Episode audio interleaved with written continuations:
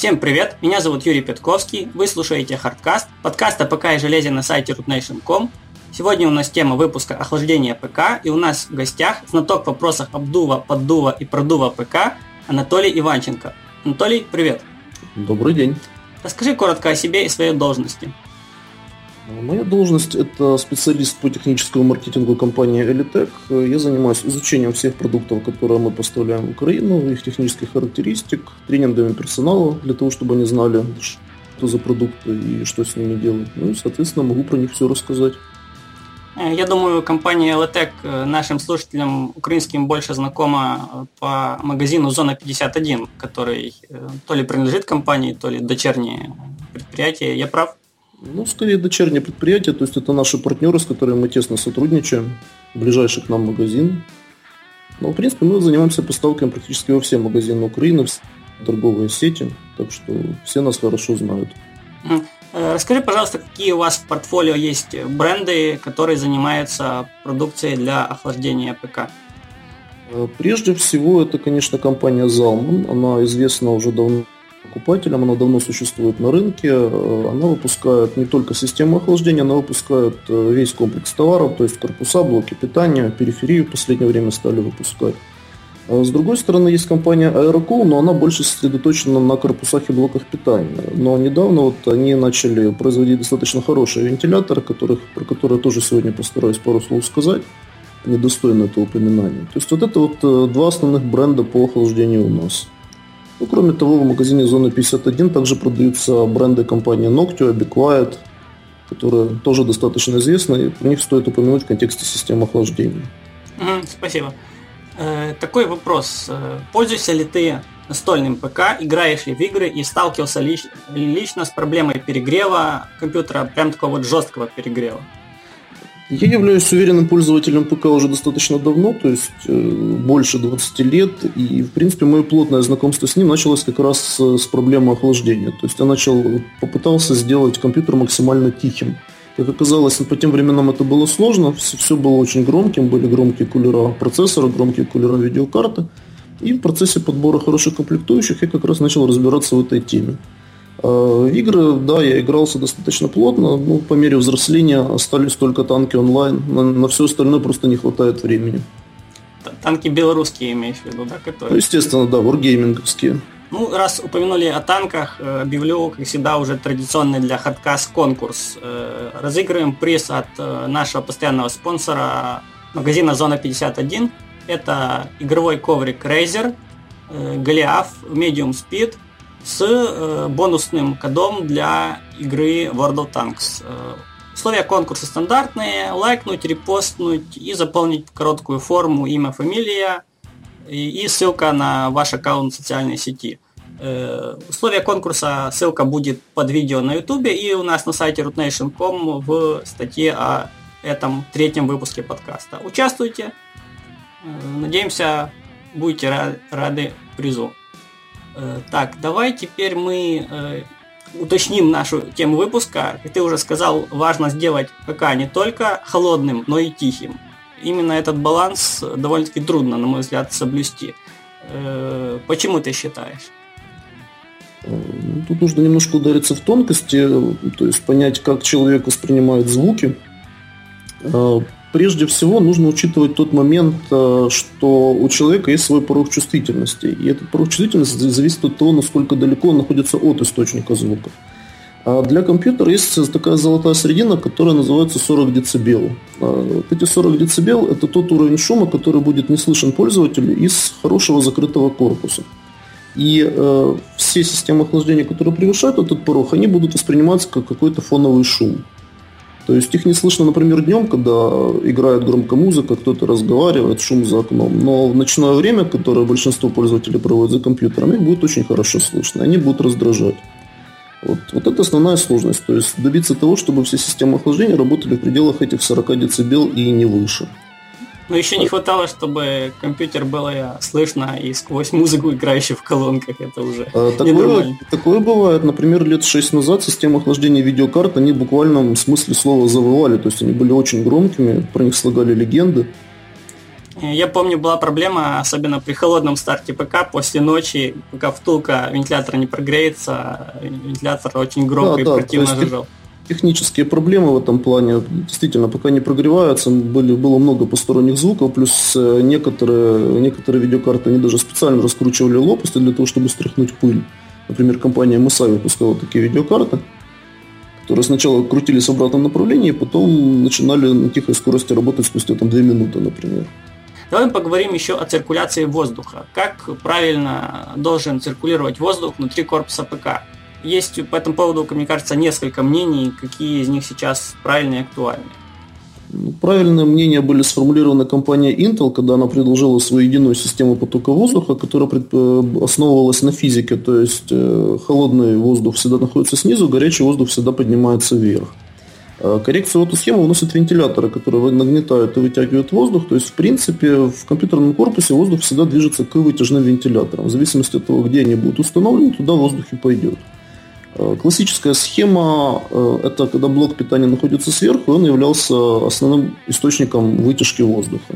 В современных корпусах блок питания перенесли вниз для того, чтобы улучшить его температурный режим – Поэтому в современном корпусе поток воздуха можно организовать как угодно, но по привычке его делают э, классическим. То есть где-то снизу и спереди находятся вентиляторы, которые нагнетают воздух, а сверху и сзади находятся вытяженные вентиляторы. Мне кажется, что эта схема уже сейчас не очень актуальна, потому что очень плотные сейчас корзины для жестких дисков, и сквозь них э, продув идет э, проблематично. Сейчас, мне кажется, вентилятор лучше размещать либо на нижней панели корпуса э, рядом с блоком питания, либо на боковой стенке, если предусмотрены посадочные места. Так еще и видеокарту будет поддувать, что особенно актуально, если их две связки слайд или Crossfire. А на самом деле проблема с корзинами жестких дисков была всегда, и это на совести производителей корпусов прежде всего, потому что они рассчитывали на высокооборотистые вентиляторы, а высокооборотистые вентиляторы всегда создавали шум. Недавно появился тренд в настольном сегменте, то есть делать низкооборотистые вентиляторы со скоростями меньше 1200 оборотов в минуту, и отсюда возникла проблема с продукцией корзин жестких дисков. На самом деле многие производители сейчас от них просто отказываются, то есть они как-то по-другому размещают диски там за боковыми стенками, сзади, снизу и так далее, то чтобы не мешать потоку воздуха. И э, вентиляторы снизу, да, их ставят, то есть они там полезны. В том, что касается боковых вентиляторов, там есть проблема, потому что они вклиниваются в поток воздуха, то есть они на самом деле больше могут мешать, чем помогать. То есть да, в случае с двумя видеокартами они могут быть полезны, но в случае с одной видеокартой, например, когда вентилятор находится над картой, а не под ней, то получается, что он больше мешает, чем помогает. То есть он разбивает правильные потоки воздуха. Хитро, хитро, ничего не скажешь. Давай мы перейдем уже конкретно к моделям систем охлаждения. И давай, пожалуй, начнем все-таки с корпусов. Э, какие модели корпусов имеют хорошую циркуляцию воздуха, какие комплектуются большим количеством э, комплектных вентиляторов, что вообще сейчас можно купить за сравнительно небольшие деньги. Ну, за сравнительно небольшие деньги сейчас практически ничего нельзя купить, потому что цены очень сильно выросли. Э, в том, что касается хороших моделей корпусов, например, у компании Zalman это была всегда популярная Z-серия. Как правило, она начиналась с Z9, Z11, Z12. Z11, кстати, самый популярный корпус, наверное, среди покупателей. То есть у них классическая система охлаждения, блок питания снизу, все сделано правильно, они находятся в среднем ценовом сегменте, то есть это хорошие корпуса. Э, компания Oracle предлагала много разновидностей корпусов на любой вкус, э, от самых дешевых до самых дорогих. Э, там, пожалуй, самая интересная система – это Oracle GTS. Это такой большой красивый корпус, в который влазят самые большие вентиляторы, много комплектующих, он там имеет 11 слотов расширения и так далее. Еще у Zaman был корпус MS800, например, тоже хороший, сделанный в старом стиле, то есть толстой сталью, хорошо продуваемый. Староверский. А, да, вот именно староверский хардкорный такой корпус. Э, сейчас их что-то, я не знаю, то ли сняли с продажи, в общем, еще осталось на складах пару Если штук. не ошибаюсь, еще у вас в ассортименте есть корпуса Silverstone. Да, корпуса Silverstone есть, но они не пользуются большим спросом, потому что они традиционно стоят достаточно дорого. То есть они, кстати, используют очень интересную схему охлаждения. Она называют, если классическая схема называется ATX, когда материнская плата стоит сбоку, кулер находится сверху, то есть э, система называется BTX. BTX это когда плата перевернута на 180 градусов, то есть процессорный кулер разъем снизу, видеокарта сверху. Так вот, Raven, они как раз используют вариацию на тему BTX, то есть, но у них плата не перевернута не на 180 градусов, а на 90 градусов. То есть, Лежачие получается... корпуса, что ли? Нет, вот сам, то есть сам корпус стоячий, но вот плата, они, положение платы в них изменено. А, понял, они, они считают, что таким образом они продуваются лучше. И, кстати, они применяют интересную фишку с повышенным давлением внутри корпуса. Э, оно достигается тем путем, что нагнетающие вентиляторы, они работают мощнее, создают больше давления, чем вытяжные. Таким образом препятствуют накоплению пыли. То есть на входе ставятся пылевые фильтры, и якобы пыли становится меньше. Ну, насколько это в действительности так происходит, сказать сложно. Мне кажется, с пылью бороться бессмысленно. Э, да, мне тоже так на самом деле кажется, потому что когда мы ставим пылевые фильтры, мы снижаем воздушный поток, как следствие снижается количество пыли. А на самом деле проще всего компьютер чистить там раз в полгода, например, этого будет более чем достаточно. Продувать его потоком воздуха и пылесосом.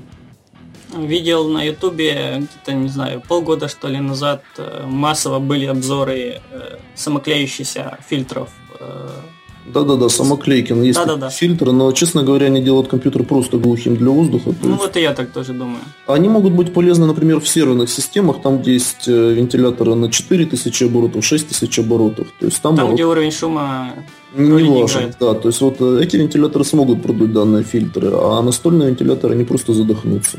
Расскажу немножко о своем опыте эксплуатации корпусов Zalman. Z9 моделька мне нравится. Я так понимаю, она постепенно уходит с продажи, и ее будет заменять Z11, Z12. Но все же, там идет в наборе Riabas на два вентилятора, что полезно. Причем Riabas не э, однокнопочный, э, тихо-громко, а с регулятором в процентах, что ли, позволяющий выставить обороты, э, вплоть до полного отключения вентиляторов. И там идет в наборе целых 4 вентилятора два сверху, э, один спереди и один сбоку. Э, Причем три из них э, красивые светятся. Я лично не люблю подсветку, но многие от этого балдеют. И еще похвалю Zalman Z1, который имеет одно большое преимущество перед Z9.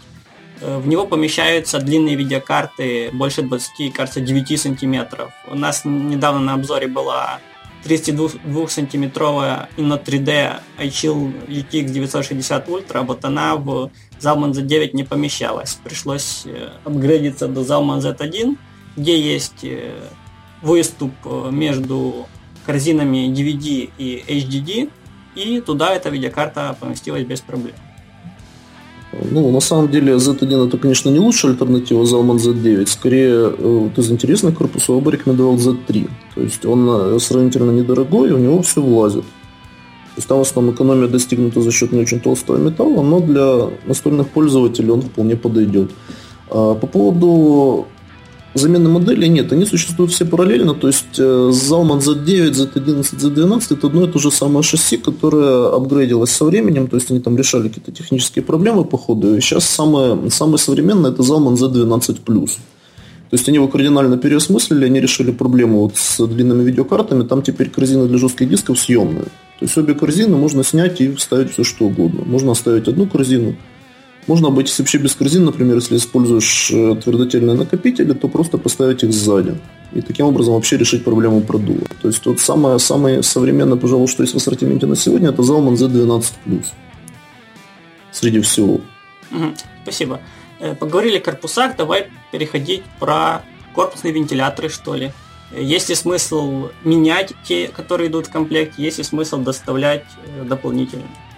Да, конечно, всегда имеет смысл менять те, которые идут в комплекте, потому что они, как правило, сделаны на втулочных подшипниках, и эти подшипники достаточно быстро изнашиваются начинают шуметь. Э, вообще короткая справка, какие существуют вентиляторы. Э, их на сегодня придумано три типа с вариациями. Прежде всего это втулочные вентиляторы, то есть у которых есть ось, на которой крутится ротор. Э, они достаточно тихие поначалу, но со временем они начинают шуметь. Ну и они достаточно дешевое производство, поэтому их ставят везде. Второй тип вентиляторов – это шарикоподшипники, то есть у них есть двухрядные подшипники качения. Э, они очень долговечны, но для э, обычного пользователя неплохи тем, что они достаточно шумные, то есть они гремят. И самый классный тип вентиляторов именно для покупателей – это гидродинамические вентиляторы с гидродинамическим подшипником.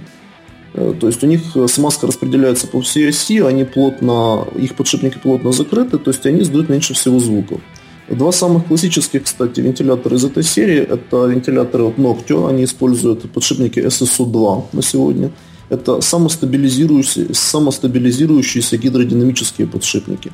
И вторая компания, которая выпускает лучшие в мире вентиляторы, это Be Quiet. То есть э, у них, э, у них тоже гидродинамический подшипник, но в двигателе сделано не 4 обмотки, а 6 обмоток, благодаря чему они работают очень тихо и плавно.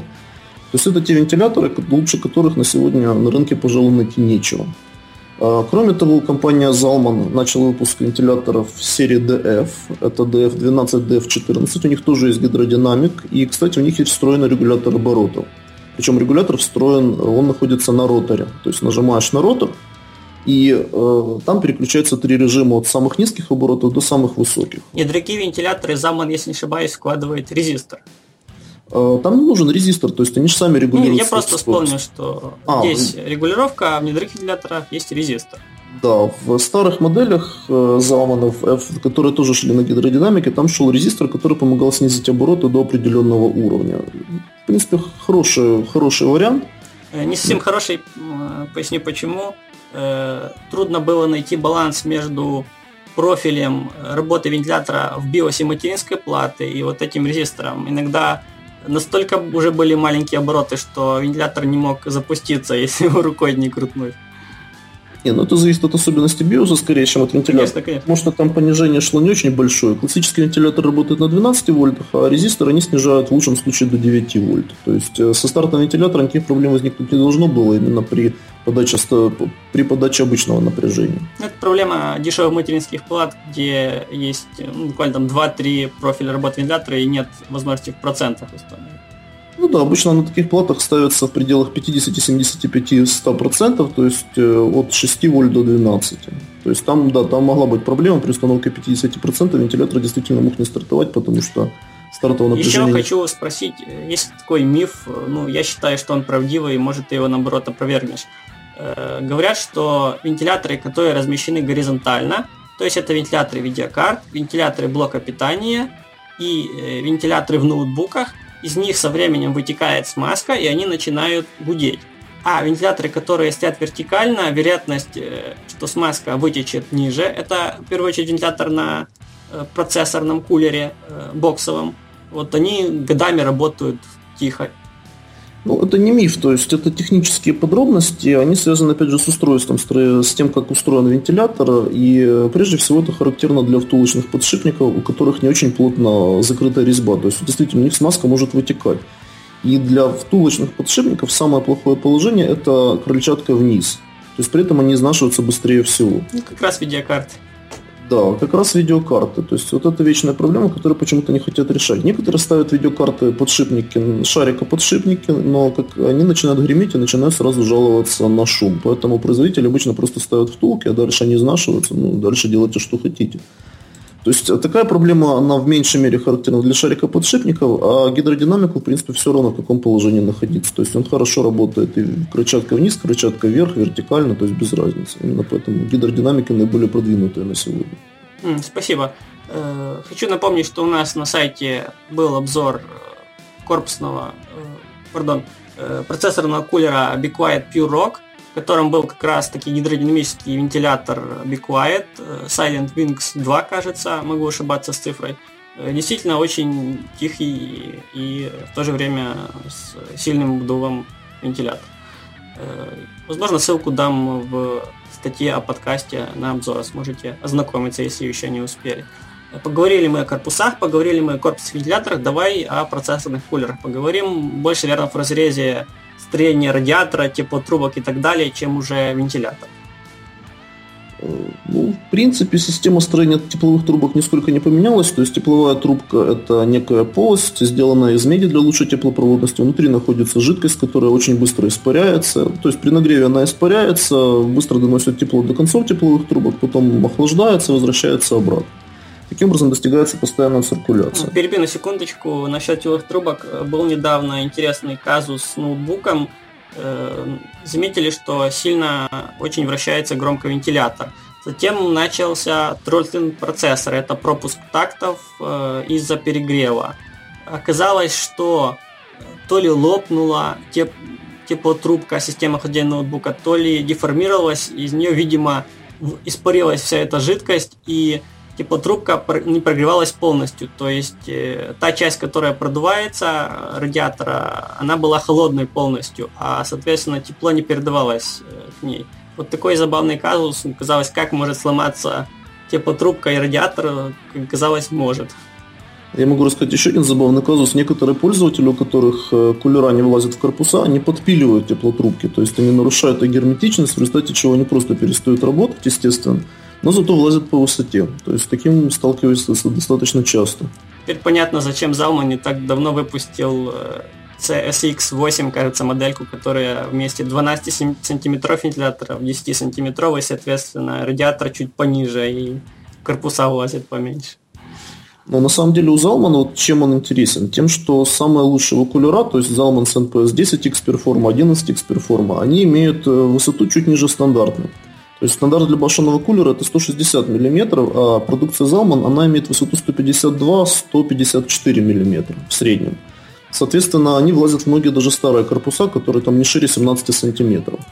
Поэтому они пользовались всегда достаточно большим спросом. Сейчас на корпусах, на боковых стенках идут как бы выступы э, под кулер с обеих сторон, причем не совсем понятно, зачем со второй стороны, но есть такое. То есть если ровная стенка, вероятно, что 16-сантиметровый кулер не влезет, а если вот с выпуклостью, значит проблем должно не быть.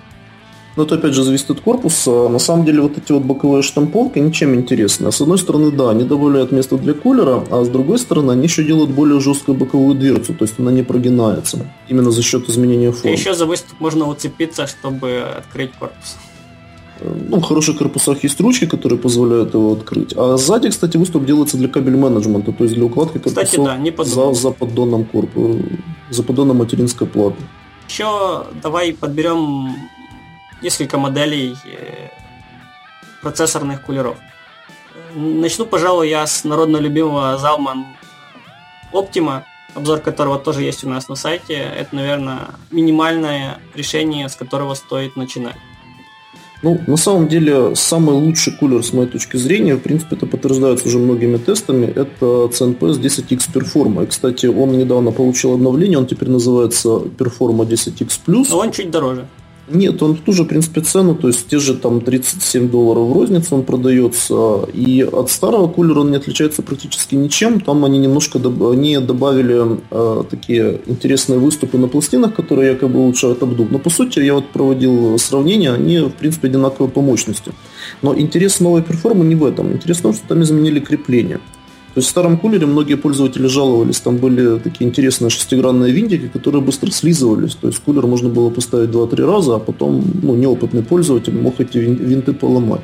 Сейчас винты обычные крестовые и э, лапки крепления для AMD, они раньше были прямыми, сейчас они изогнуты. То есть сейчас этот кулер стало ставить гораздо проще.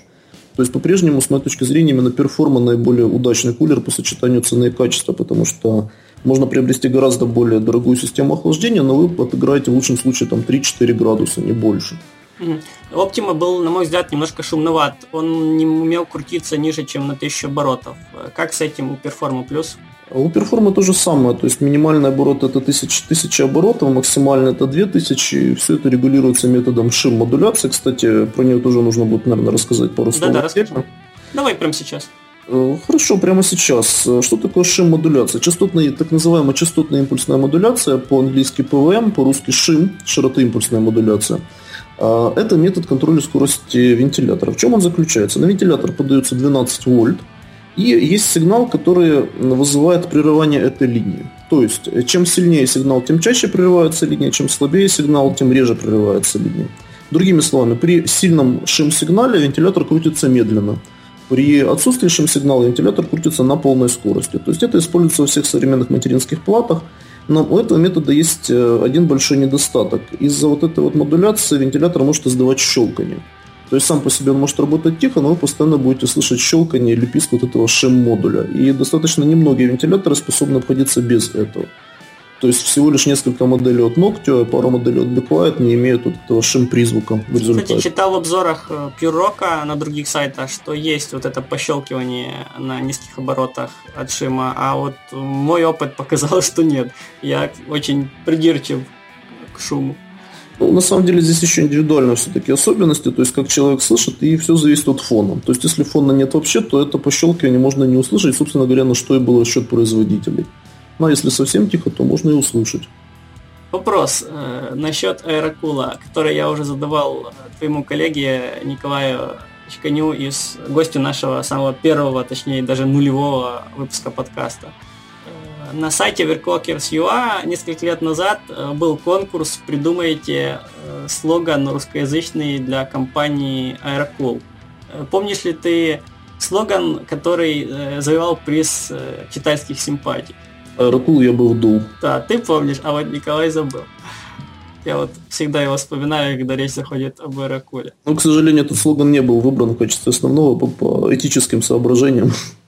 Я думаю, он используется все равно чаще, чем официально. Ну, да, возможно. Такой еще вопрос. Э, давай поговорим немножко о э, Be Quiet и Noctio. Это европейские бренды, Be Quiet это Германия, Noctio это Австрия. А, ну, на самом деле, учитывая современную структуру производства в мире, все, что не делается, все делается в Китае. Поэтому, на самом деле, ногти это ну, австрийский... Центр разработки, в крайнем случае, я думаю, находится все-таки в Европе. А, да, официальный центр разработки находится в Европе, и они вроде как даже сотрудничают с э, Австрийским институтом аэродинамики, но компания, которая непосредственно производит эти вентиляторы, это компания Колинк, она является тайванской. Ну, в принципе, у них даже есть собственный сайт. И, кстати, Noctia не скрывает этого факта. То есть на официальном сайте Noctia можно найти э, их партнеров, которые для них именно делают эти системы охлаждения. То а есть вентилятор... это как? Э, Be Quiet – это немецкая, это филиал немецкой компании Liston GmbH. Э, Сложно произносится, согласен. Да, ну, в общем, компания Листан, так называемая, э, ну, производство тоже китайское. Но, с другой стороны, у них э, достаточно высокий контроль качества, поэтому продукты на выходе получаются хорошими. Ну, кстати, тоже. Мне дизайн Беквайта нравится. Он темный, он квадратиш практиш гуд, как любят говорить немцы. Да, вот Noctio постоянно критикуют за их коричневый дизайн вентиляторов, хотя они уже они отреагировали на эту критику, они начали выпускать вентиляторы черного цвета и даже серого цвета, но серый цвет это так называемая серия Redux, то есть это старые подшипники плюс полное отсутствие комплектации. А черная серия это индустриальные вентиляторы. То есть для настольного применения не очень слабо подходит. Э, помнится, Noctio несколько лет назад, а может даже больше, чем несколько, показывала процессорный кулер с активным шумоподавлением. Да, на, на сегодня, к сожалению, это не пошло пока в серию, или к счастью, я не знаю. То есть пока что они эксплуатируют свои старые наработки, то есть они выпускают обновленные модели Noctio D15, Noctio C14. Мне кажется, пока не откажутся полностью в домашних ПК от жестких дисков, которые сейчас зачастую шумят громче, чем вентиляторы. В этом смысла нет в активном да. шумоподавлении. Да, абсолютно верно, потому что именно жесткие диски на сегодня, как ни странно, являются основным источником шума. Э, Причем интересно, что если один жесткий диск, и он тихоходный, например, Western Digital Red или Green, он работает достаточно тихо. Но когда два или три жестких диска находятся рядом, какие-то цикличные жужжания и э, шум они Растет входят... геометрийской прогрессии, что ли? Они, они входят друг с другом в резонанс, это вполне естественное явление для жестких дисков. Э, для современных систем я бы рекомендовал э, использовать связку из твердотельного накопителя и жесткого диска, причем жесткий диск ставить просто на отключение в простое. То есть 2 минуты простой, жесткий диск отключается и больше вас не беспокоит. А если нужно записать туда какой-то большой объем информации, записали, через 2 минуты он выключился и все. То есть на сегодня это самый оптимальный вариант – потому что покупать э, твердотельные накопители большой емкости это слишком накладно по финансам. Ну, есть некоторые жесткие диски, которые очень громко паркуют головки. Возможно, это для вот. всех моделей хорошее решение. SSD-шники, кстати, могут пищать иногда. Есть с ними такие грешок. То ли дросселями, то ли еще чем. Так что они не полностью бесшумные.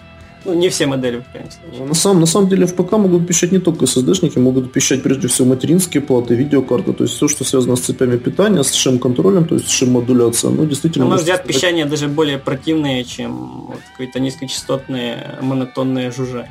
Скорее, вы, вы, оно издает высокочастотный, высокочастотный писк. Да, Причем неравномерный, а может завывать, э, как волынка. Так, давай поговорим еще коротко про э, блок питания. Э, про блоки питания на самом деле говорить можно даже не коротко, можно говорить очень долго. Ну, долго это опять-таки, я думаю, отдельный выпуск подкаста. А коротко надо бы. Э, коротко, да, блок питания это очень важный элемент на самом деле компьютера, потому что э, от него, с одной стороны, зависит тишина компьютера, потому что в блоках питания ну, достаточно блоки питания на сегодня существуют, которые тихие. Кстати, есть же блоки питания, которые совсем пассивные, в смысле, у них нет вентилятора вообще. Но у них сравнительно небольшая мощность. Например, да, у них, у них мощность... с ними не соберешь. Это правда, но в принципе, учитывая мощность современных, что мощность современных систем редко превышает 350 ватт, а пассивные блоки, они, как правило, делаются на 400 или 500 с мелочью ватт, то в принципе... 520 это... я у Сисоника точно видел, возможно, уже есть больше. А у Seasonic у него есть более хитрый вариант, у него есть блоки питания с гибридной системой управления. Да, интересное решение. То есть это серия Platinum, э, Gold серия, по-моему, у нее были такие варианты. Ну, имеется в виду серия Platinum не по мощности, а именно по именно как по названию. Не по сертификату энергоэффективности, а просто название. Да, кстати, вот я, я использую такой блок как раз. Э, Гибридный, да? Да, P660. У нас тоже сейчас в тестовом стенде Seasonic, правда, без гибридности MG, но тоже добротный сертификатом Gold. Да, G750. На самом деле у Seasonic даже бронзовые блоки питания, они имеют достаточно тихие вентиляторы, потому что они выпускаются японской фирмой Sanyo Denki. И, ну, Sanyo Denki он делает вентилятор скорее для более дорогих блоков, а для более дешевых вариантов Seasonic там делается, делает компания Adda, но они в принципе тоже достаточно тихие. Так, э, давай, э, если не Seasonic, то что? Э, по блокам питания? Да-да. Э, ну, на сегодня представлены прежде всего по блокам Смотри, питания. мы всегда вот э, да. говорим недорого, средний уровень и дорого. А Сисоник это явно не низший уровень. То есть нужно что-нибудь недорогое, как минимум, посоветовать передачу. Да, Сисоники, кстати, Be Quiet, Enermax это блоки питания высокого уровня, недорогие. По среднему ценовому сегменту, прежде всего, это компания а, и прямым конкурентом компании Chiftek является Zalman и AeroCool. Кстати, Чифтеки мне современные чуть не очень нравятся, честно говоря. Да, у них была хорошая APS-серия, APS 500, 600 и так далее, но со временем они ее модифицировали. То есть основные конкуренты в среднем ценовом сегменте и в нижнем ценовом сегменте, кстати, тоже, это именно Zalman, Chift и KRQ. А в блоках питания что важно? Важен прежде всего сертификат, то есть коэффициент их мощности. Я бы рекомендовал покупать блоки, которые имеют минимум бронзовый сертификат, особенно... Мне кажется, сертификат это некая гарантия качества и ну, не очень большого шума. То есть, если не читать обзоры, берите любой бронз просто. С шумом это связано не особо, то есть э, могут шуметь и золотые блоки питания, то есть про шум это ничего не говорит, но это говорит про, именно про качество питания, то есть то, что блок при 50% нагрузках выдает э, больше, чем 80% мощности своих для компьютера. Почему? Потому что, кстати, да, с шумом это может быть связано по какой причине? Потому что все это тепло, э, точнее, вся эта энергия, которую блок не выдает на компьютер, она преобразуется в тепло, а тепло нужно рассеивать. Соответственно, чем больше нужно рассеивать тепла, тем шумнее работает вентилятор. То есть в этом плане могу, например, согласиться, то есть если блоки питания Gold и Platinum, они будут всегда по умолчанию гораздо более тихими, чем та же бронза. Ну, они просто, просто топовые, их просто обязаны делать э, тихими. Да, то есть это вот первый, первый параметр, на который стоит обращать внимание. Второй параметр – это наличие так называемой APFC – Active Power Factor Correction. То есть, э, Знаю, что активная защита от скачков электричества не совсем корректно работает с источником бесперебойного питания. Да, это правда, действительно. Но для обычного пользователя, который не использует бесперебойники, то есть у которого более-менее стабильно работает сеть, это более хороший выбор, потому что, опять же, повышается энергоэффективность. Э, и оно, кроме того, эти блоки, они, как правило, имеют возможность работать в сетях 110 вольт. То есть э, наши, наши сети это 220 вольт, но у них бывают просадки. Соответственно, если мы используем блок питания, способный работать только 200, на 220 вольт, то при малейшей просадке компьютер отключается. Я часто замечал, что в квартире свет мигает, то есть, видимо, падает напряжение, а компьютер при этом как работал, так и работает. Э, да, поэтому я бы рекомендовал брать именно блоки, которые способны автоматически переключаться на более пониженный вольтаж, то есть на 110 вольт, и вам даже может быть не понадобится бесперебойник. Mm. так, про зам мы сказали, биквайты. Биквайты блоки питания еще неплохие, неплохие не в первую очередь, на мой взгляд, дизайном. Э, у нас на обзоре был PowerZone 850W, соответственно, это мощность как я его называю, как называют сами биквайтовцы, у него готический дизайн. Очень интересно сделана решетка системы охлаждения. Напоминает какой-то забор какого-то замка, что ли, решетчатый. Интересно довольно. Да, блоки питания BigQuiet это неинтересно, прежде всего чем? Тем, что самая топовая модель BigQuiet сделана на платформе Seasonic, э, то есть это уже гарантия качества. А те, которые с среднего и нижнего ценового диапазона, они, как правило, делаются компания FSP. Скажем, в том, что касается BigQuiet, то в их топовых моделях мне всегда нравился кабель менеджмент, то есть потому что можно подобрать э, модульные кабеля под любой тип системы, ни одного лишнего. Там еще и тоненькие кабели, которые без тканевой оплетки, а вот э, как их называть, макаронины, кажется. Можно лапша. Ну или так. Там, кстати, есть кабель питания для вентиляторов, есть даже переключатели режимов. То есть да, интересно, кстати, можно режим. подключать вентиляторы напрямую в блок питания без каких-то удлинителей и переходников. И он сам, сам ими управляет. Да-да, еще и регулятор За... есть встроенный. Очень интересное решение на самом деле. Опять-таки, э, ссылки на все, что, ну не все, но многое, о чем мы говорим в подкасте, на обзоры, текстовые видео будут э, на сайте под в самой статье о подкасте. Так что послушайте подкаст, а потом еще и почитайте обзорчики. Давай еще поговорим о особенностях охлаждения процессоров Intel и AMD. То есть существует миф, что... Ну или не миф, опять-таки сейчас это мы узнаем, что AMD намного-намного горячее Intel. Я с этим не согласен, но все-таки выслушаем твое мнение. Там традиционно сложилась интересная ситуация. А, она связана с энергопотреблением и теплоотдачей. Традиционно это не миф, это общеизвестный факт, процессора AMD всегда потребляли энергии больше. А, Но То есть... Не настолько больше, как это возможно ну, как, э, как сказать, например, если брать современные системы, то есть самая топовая AMD-шная процессора, это FX-серия 8000 на 9000, они в стоке способны потреблять до 130 Вт, а при разгоне их потребление увеличится до 300 Вт. То есть один процессор способен перегрузить даже блок питания среднего уровня. В том, что касается процессоров Intel, то э, современные потребляют в среднем 80 с мелочью ватт, 87, если быть точным. Это, сток, э, это стоковое, самое пиковое потребление. А в разгоне они потребляют 130 ватт. То есть самый... еще на секундочку. Э, говорим о том, что процессор может перегрузить блок питания. Э, поясню, что такое э, например, 500 ватт в дешевом блоке питания от сомнительного бренда, и что такое 500 ватт в хорошем блоке питания. Э, фактически э, мощность блока питания делится на две линии, это 12 вольт и 5 вольт. 12 вольт это процессор и видеокарта, если не ошибаюсь, питаются. Да, правильно. А 5 вольт это всякая мелкая периферия, которая больше 50 ватт вряд ли что когда-нибудь понадобится. Вот дешевый блок питания по 12 вольтной нужной линии идет, например, только половина мощности от заявленной. Остальное идет по второй линии, по которой этой мощности явно многовато даже. То есть реальная мощность не 500 ватт, а, скажем, 250.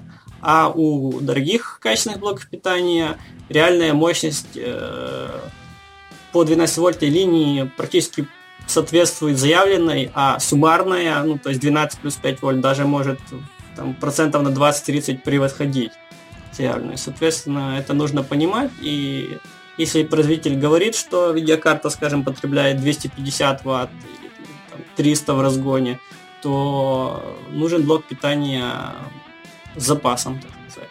Если берете дешевый и, ну, соответственно, просто мощный, если берете качественный. Ну да, к этому еще можно добавить проблему того, что линия может быть поделена на несколько отдельных линий, там тоже может быть перегруз по каждой из этих линий. То есть это производители делают для того, чтобы для защиты от выгорания блока питания. Э, то есть, когда у нас, например, есть 4 кабеля, на каждой из них там идет своя отдельная линия. Первая линия, как правило, идет на процессор, на материнскую плату, вторая всегда идет на видеокарту, ну и третья, четвертая тоже идет на видеокарту. То есть, приходится комбинировать, чтобы не вызывать перегруза для особо тяжелых видеокарт, которые потребляют много. Ну, приведу пример есть. Seasonic G750, о котором уже говорили. У него заявленная мощность 750 ватт, но реальная ну, нам проверить это не удалось, у нас просто нет соответствующего оборудования, на англоязычных сайтах заявляют, что реальная мощность э, почти киловатт. Вот так. То есть есть даже запас. Кстати, да, да, есть блоки питания, которые действительно способны выдержать очень большой запас при перегрузу, но понятно, что это не самый оптимальный Чем вообще тестируют работы. Э, блоки питания на мощность? Я слышал, что банальными нагревательными приборами. Э, на самом деле в Украине есть целых, аж, целых аж два стенда, которые способны, именно нагрузочных стенда специально, которые способны подать на блок питания любую мощность и их протестировать. У меня есть э, догадка, где у которых сайтов эти стенды находятся. Одна из них находится у сайта Языком, а второй стенд не рабочий. К сожалению. Сгорел? А, нет, его таки не собрали. Обидно, Да, поэтому по, по факту есть только одна профессиональная станция для тестирования блоков питания в Украине. Все остальное... То есть это, это, это готовое решение, которое нужно купить, или это сам собираешь?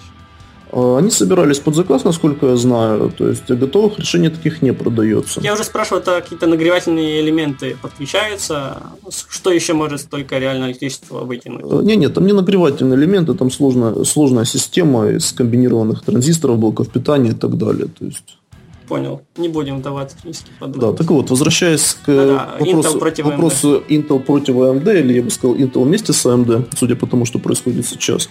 В общем, э, процессора Intel, они всегда традиционно потребляли э, меньше энергии, но с нагревом это было связано слабо, потому что грелись, грелся и первый, и второй процессор. Но тут нужно понимать планку нагрева. Э, для процессоров Intel э, критическая температура нагрева составляет чуть больше 90 градусов. То есть 90-95 градусов это тот э, предел, на котором они просто отключаются. А до этого начинается, как вы уже упоминали, тротлинг. Тротлинг, то есть снижение тактовой частоты попытки и напряжения попытки избежать перегрева. То есть у процессоров Intel тротлинг начинается с 90 градусов и с 95-100 градусов это отключение. Там уже как повезет. Процессора AMD, они более чувствительны к температуре, то есть у них э, критическая температура находится в районе 65-70 градусов. При этом э, большинство моделей... Мне еще кажется, что у AMD процессор немного странно работает э, термодатчик, то есть простое может показывать плюс 5 градусов. Да, но я об этом тоже могу чуть позже упомянуть. Ну давай общем... сейчас, но совсем коротко. Да, действительно, у процессоров AMD термодатчики, э, они, в общем, есть термодатчики, встроенные в ядро, а есть околосокетные датчики, которые находятся на материнской плате. Так вот, ориентироваться стоит на околосокетный датчик, он показывает более правдивую температуру, потому что температура на ядрах, как правило, совпадает с температурой на Марсе. Это то, что в программах тестовых называется э, температура системы, кажется? Э, нет, это не температура системы, она по-разному называется в разных программах, то есть, но посмотрев на нее, вы можете легко определиться, что это именно температура процессора, потому что в простой она будет равняться там 35-40 градусам приблизительно. А в нагреве, соответственно, там будет 60, 65 и так далее. В общем, с процессорами AMD э, фишка состоит в том, что при нагреве до 65 и выше градусов они не впадают в тротлинг, они просто отключаются. То есть, поэтому для них температурный режим имеет первоочередное значение по сравнению с процессорами Intel.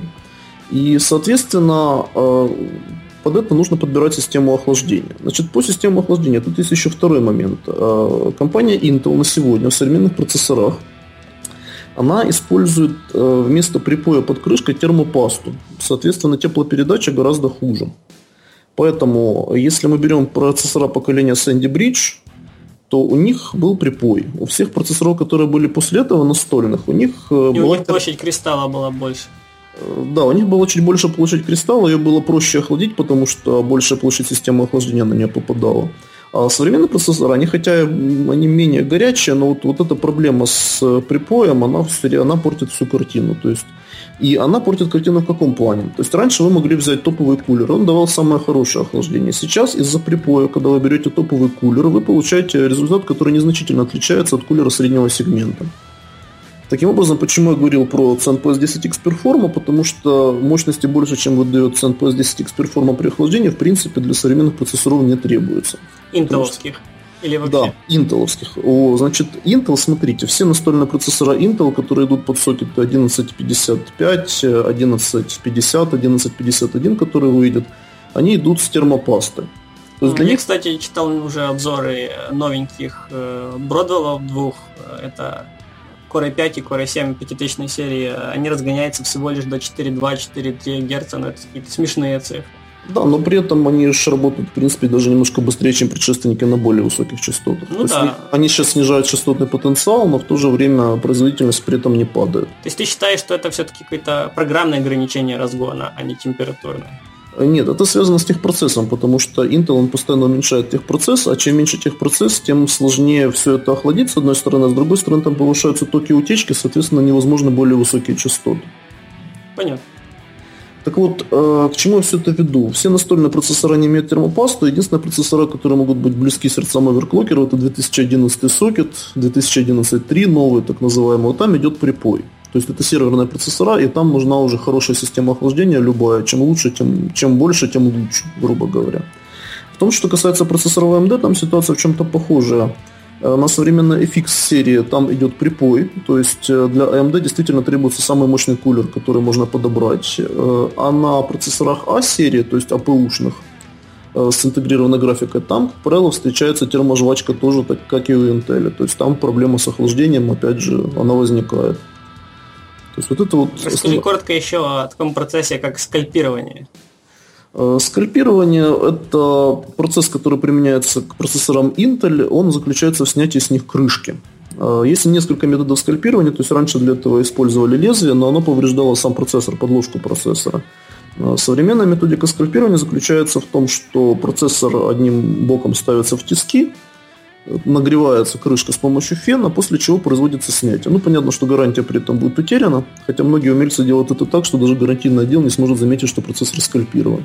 Так вот, после того, как снимается крышка, вытирается начисто вся вот эта терможвачка, и э, вместо нее ставится, капается жидкий металл, так называемый. И потом на жидкий металл надевается сверху крышка обратно, садится на. В двух словах, пожалуйста, что такое жидкий металл?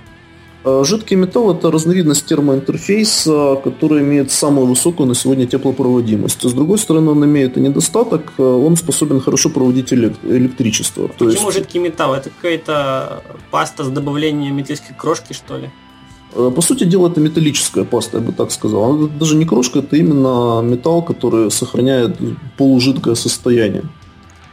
То есть снять его после, после затвердевания его можно будет снять только специальным растворителем, и то не факт. То есть, а, то есть, если... то есть он жидкий только в тюбике или как он? Ну да, он, он действительно, он жидкий только в тюбике, и буквально после, через несколько минут после нанесения он твердеет и представляет собой однородную металлическую массу. Забавно. Да, то есть он на сегодня имеет самые высокие показатели тепло, теплопроводности среди классических паст, но, как я уже сказал, э, поскольку он проводит электричество, то он способен замыкать электрические контакты, поэтому если он попадет не туда, куда надо, то будет плохо. Но э, при скальпировании... Термопаста скаль... дешевые тоже есть, только проводящие. Да, дешевый только проводящий термопаст, это, конечно, это отдельная Вопрос, беда. КПТ-8 только проводит, если я не ошибаюсь. Э, скажем так, КПТ-8 сегодня уже не торт. То есть когда-то это была хорошая техническая паста, но сегодня очень сложно найти, во-первых, оригинал, а во-вторых, действительно, она может проводить ток, если она там сильно разбавлена жидкостью, например. Мне кажется, еще на процессор э, для ПК ее можно нанести, но вот уже на голый кристалл, который в ноутбуке или на видеокарте точно не стоит. Да, не стоит рисковать, лучше воспользоваться термо... На сегодня существует очень много хороших термопаст, в том числе, кстати, Залмановская. Вот если, если их перечислить по пальцам буквально, то это Залман STG. Мне немножко не нравится комплектация процессорных кулеров, тот же Be Quiet Pure Rock. Там вообще термопасты в наборе нет, кроме той, что намазана на кулер. Ну, то есть, если ты покупаешь кулер, установил и забыл, тогда супер, но вот у нас тестовая лаборатория, нам этой э, термопасты на кулере на три дня, грубо говоря, пока тестирование идет. А Залман мелкий пакетик, э, похожий на, не знаю, специи, что ли, или э, майонез, который э, в пакетиках мелких продается. Вот, неудобно наносить таким способом. Сам, на самом деле это, это тоже специфика нанесения термопасты. То есть самый простой метод нанесения термопасты это капнуть капельку размером 5 мм на центр процессора. То есть этого, как правило, более чем достаточно. И не надо не размазывать, ничего делать. То есть такого пакетика может хватать на 2-3 стандартных. И пакетика хватает долго, но вот наносить неудобно. Ну, это само собой, да, экономия. То есть все-таки лучше, когда термопаста в шприце. Так вот, э, как я уже говорил, на сегодня существует много хороших термопаст. То есть это Zalman STG2, это Noctua NTH1, это Arctic Cooling MX3, MX4. То есть все они плюс-минус одинаковые по теплопроводности, легко наносятся, они не проводят электричество. То есть зачем рисковать другими термопастами? Логично.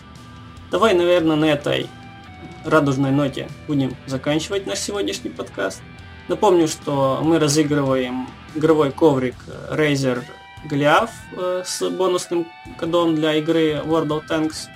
Э, напомню, что у нас сегодня в гостях был Анатолий Иванченко, э, представитель компании Lotec, он же знаток в вопросах обдува, поддува и продува ПК, как я шутил, шутил в начале подкаста. И, в принципе, на этом все. Попрощайся, Анатолий. Всем спасибо за внимание. Все, всем пока. Ждите следующих выпусков.